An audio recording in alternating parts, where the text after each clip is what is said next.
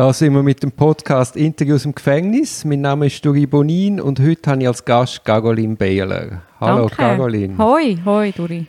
Du bist Leiterin Rechtsdienst von der Untersuchungsgefängnis Zürich. Wa- Was muss ich mir darunter vorstellen?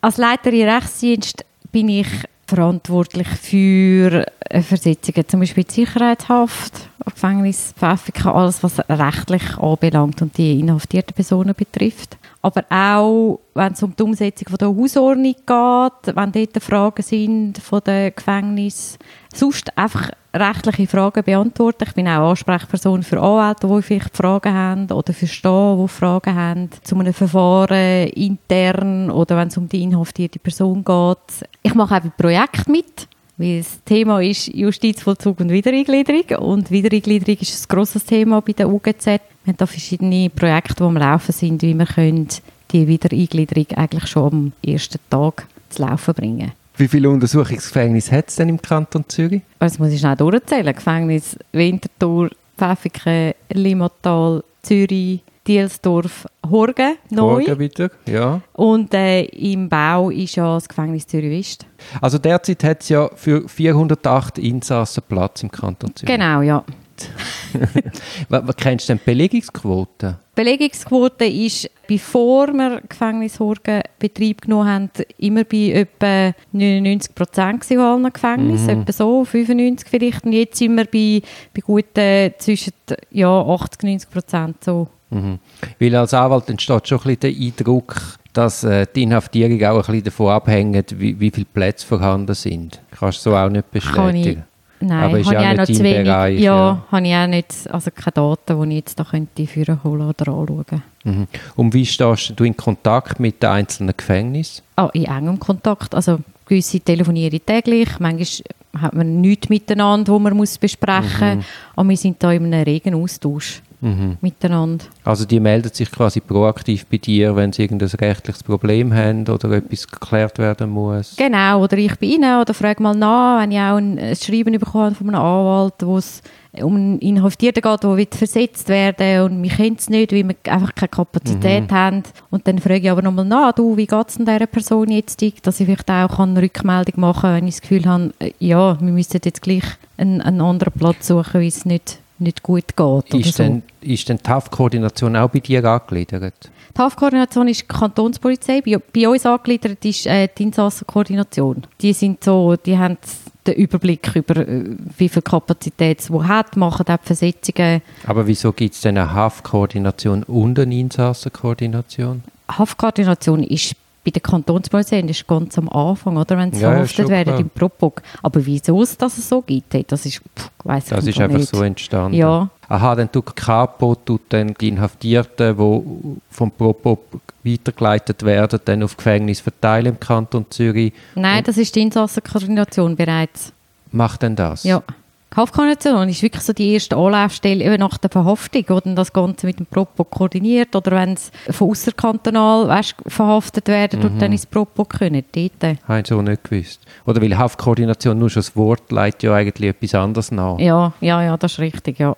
Jetzt, zum vielleicht ein bisschen konkreter werden, wa- was sind so, sagen wir jetzt mal, äh, die erfreulichsten Aufgaben in deiner Arbeit? Erfreulichsten Aufgaben.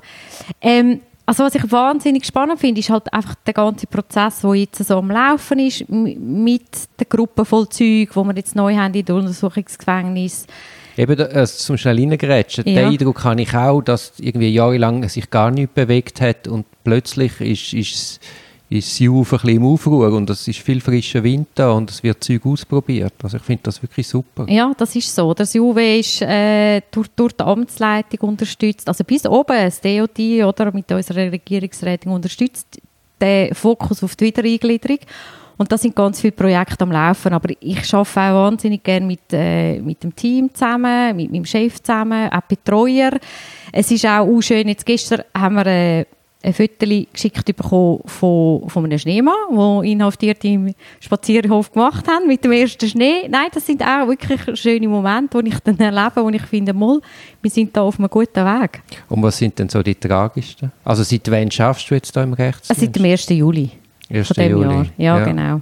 Also tragisch, also ich, tragischer oder tragisch. Es ist, es ist halt grundsätzlich, oder? wir arbeiten in einem Umfeld mit, mit Menschen, die in einer schwierigen persönlichen Situation sind, jetzt unabhängig vom, vom Vorwurf, der vielleicht im Raum steht, aber das per se ist ja schon eine schwierige Situation, mhm. oder? Wo, wo die Leute sich befinden, sie sind... Ja, wahnsinnige Ausnahmesituation. Ja, oder? Es gibt Unschuldsvermutung, es sind verschiedene Ansprüche um, von außen, die wir gewährleisten Also Haftzweck, Sicherheit innen gegen außen, aber wir haben auch die Fürsorgepflicht. Oder? Und mhm. darum, ich kann jetzt nicht sagen, es ist etwas tragischer mhm. als etwas anderes. Mhm.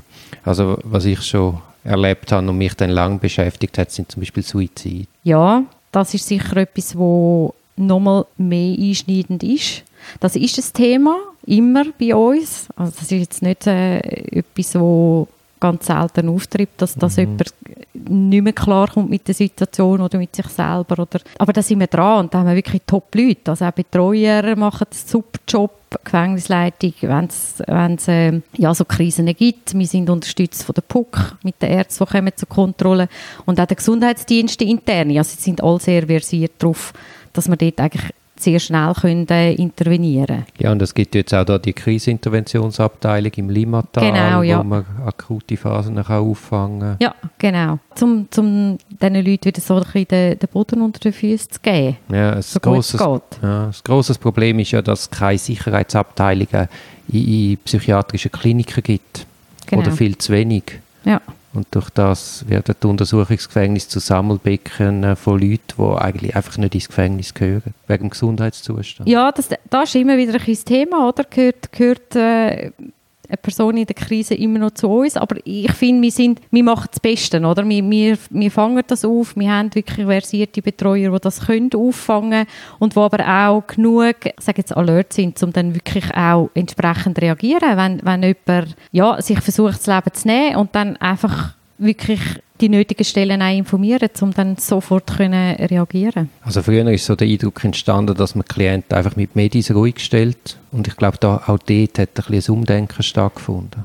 Ja, genau. Oder das ist, ähm, also ich kann jetzt nicht sagen, dass man das früher so gemacht hat, aber es ist auch ein Thema, die, die Gesundheit und die Medikation und äh, ich habe jetzt aber auch schon oft mitbekommen, dass die Inhaftierten dann selber sagen, nein, ich will jetzt das Medi heute nicht. Und wenn es jetzt nicht ein, ein, ein zwingend notwendig ist, sondern wirklich mehr eins, das dann zum Beruhigen ist, weil man in den Zellen ist, eingeschlossen ist, dann äh, nimmt man den Wunsch auf oder? Mhm. und geht dem nach und, und begleitet die Person dann auch darin, das können durchzuziehen, wenn sie das wirklich wollen. Oder? Es mhm. wird nicht mit Eben, abgeben, einfach per se. Nein, es kann ja auch nicht das, der Sinn sein, dass genau. nach der Inhaftierung eine Medikamentensucht folgt. Richtig, ja genau. Das mhm. ist die Haltung, ja. Jetzt, wir Menschen werden ja in einer Organisation geboren, nämlich im Spital.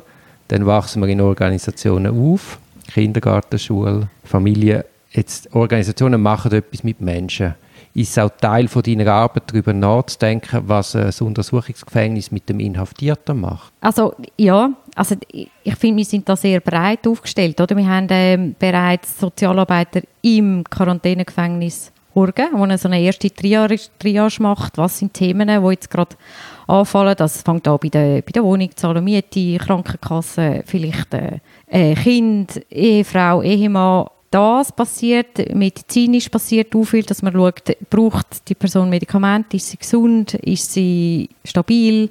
Wir haben ähm, auch dann nachher intern zum Teil nicht in allen Gefängnissen gleich, aber die Möglichkeit zum Schaffen, ein bisschen Geld zu verdienen, um sich auch können selber etwas aus dem Kiosk zu, zu leisten. Also man wird nicht also es ist nicht die gleiche Erwerbstätigkeit wie draußen, man verdient nicht so viel Geld, aber gleich so ein bisschen etwas und Themen sind Jetzt natürlich die Bildung anzubieten, das ist ein Thema, weil wir dort merken, da ist äh, sehr viel äh, möglich auch, um die Leute eben vorbereiten, dass nach der Haft dann entweder, oder, je nachdem, wie das Verfahren ausgeht, wenn sie verurteilt werden, bereits dort einen Grundstock haben oder dann wieder wirklich können aus der Haft entlassen werden und und sie haben so ein kleines Bündel dabei, das sie mitnehmen können. Wie gesagt, der Gruppenvollzug ist, das soll auch das soziale Leben, ich sage jetzt mal so ein bisschen aufrechterhalten. Oder? Sie sollen die Möglichkeit haben, miteinander zu kommunizieren. Sie sollen die Möglichkeit haben, miteinander zu essen. Es soll ja nicht mehr, also das Ziel ist, dass, dass die wirklich noch fähig sind, im sozialen Leben auch, auch teilzunehmen, wenn sie nicht mehr in der Haft sind. Also ich meine, es ist ja paradox. Also wenn du mehrjährige Untersuchungshaft hast, dann ist die Person, ob schuldig oder unschuldig, nachher gar nicht mehr in unserer Gesellschaft fähig zu funktionieren, würde ich jetzt mal sagen. Ja, ich, ich, kann, ich kann das jetzt nicht, also ich will es jetzt nicht pauschal so sagen, aber ich glaube sicher, das ist ein Thema, oder? Dass man, dass man wirklich Also diesen. Leuten die Möglichkeit gibt, weiter, weiter äh, normal, oder? Darum sagen wir dem Normalisierungsprinzip intern, Mhm. dass normal zu leben, funktionieren und dann wirklich Teil von der Gesellschaft zu bleiben, beziehungsweise dann auch wieder gerade zu sein. Jetzt, du bist jetzt mit Corona gerade ins kalte Wasser gerührt worden. Ja. ja. Jetzt haben wir ja mit dem Gefängnis Horgen, wie du vorher gesagt hast, wie so eine Corona-Auffangstation Mhm. eingerichtet. Kannst du schnell erklären, wie das funktioniert? Also es ist ein Quarantänegefängnis, sagen wir dem. Und es ist so, dass die Verhafteten nach dem Propog, nach der Polizeiverhaftung, kommen jetzt alle ins Gefängnis Horgen. Und dort findet dann 10 Tage Quarantäne statt.